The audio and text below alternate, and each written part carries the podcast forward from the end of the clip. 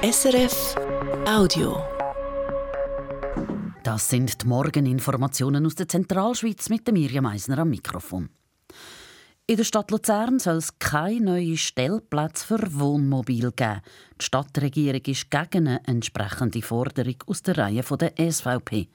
Es gäbe keinen passenden Ort für das und das Reisen mit Wohnmobil sei nicht die Art von Tourismus, die sie zu Luzern fördern wollen. Sammy Studer berichtet.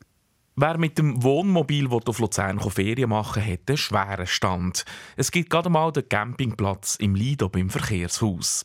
Das stört die SVP im Stadtparlament. Touristinnen und Touristen mit dem Wohnmobil werden richtiggehend aus der Stadt vertrieben, findet die Partei. Darum sollte der Stadtrat prüfen, wo es offizielle Stellplätze könnte geben für Wohnmobil, wo es auch möglich wäre, das Wohnmobil-WC zu leeren. Als konkretes Beispiel schlägt die SVP den Parkplatz Rössli-Matz Kriens vor, wo als Abstellplatz für Reisegar gebraucht wird und was eine Entsorgungsstelle hat für Fäkalien. Von all diesen Forderungen, die die Luzerner Stadtregierung jetzt aber nichts wissen.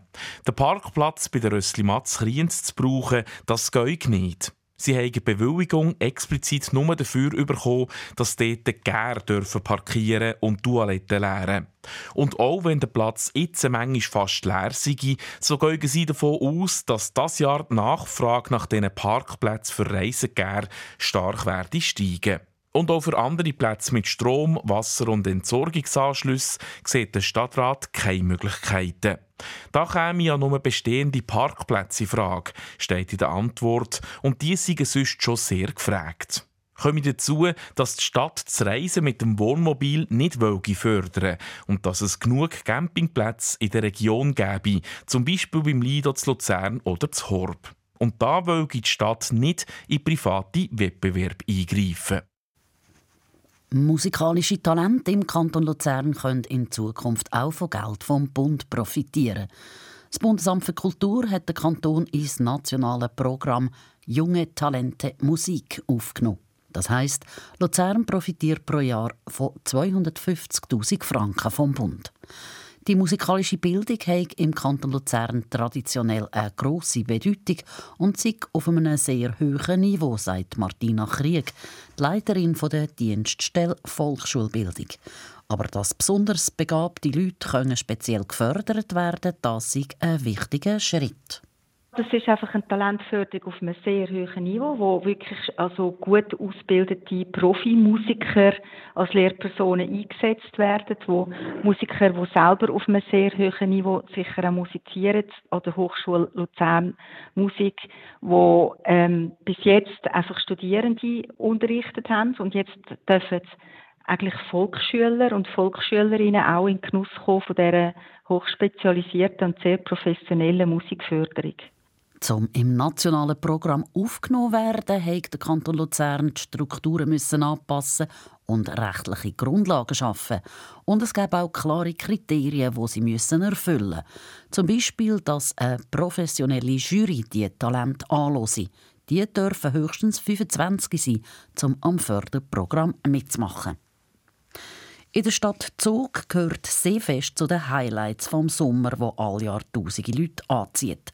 Organisiert wird das Fest seit 2018 vom Verein Zug Sports und der kann das auch in den nächsten vier Jahren mit finanzieller Unterstützung von der Stadt Zug machen. Das Parlament, der große Gemeinderat, hat gestern Abend beschlossen, dass der Verein weiterhin mit rund 100.000 Franken pro Jahr kann rechnen. Und eine Meldung vom Eishockey. Beim EV Zug bekommen zwei junge Stürmer ihre ersten Profiverträge.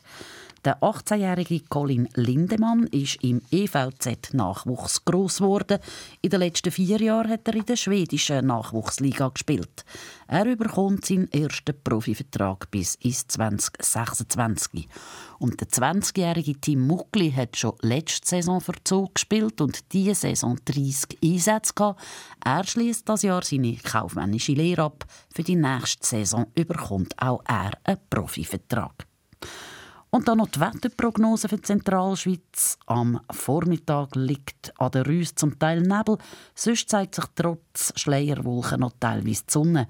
Am Nachmittag kommen von Westen her Wolken. In den Bergen zieht ein Südwestwind auf und in der Nacht breitet sich Regen aus. Temperaturen steigen im Flachland bis auf 12 Grad. Z Engelberg gibt es 10, z Andermatt bis 8 und auf der Rigi 5 Grad. Das war ein Podcast von SRF.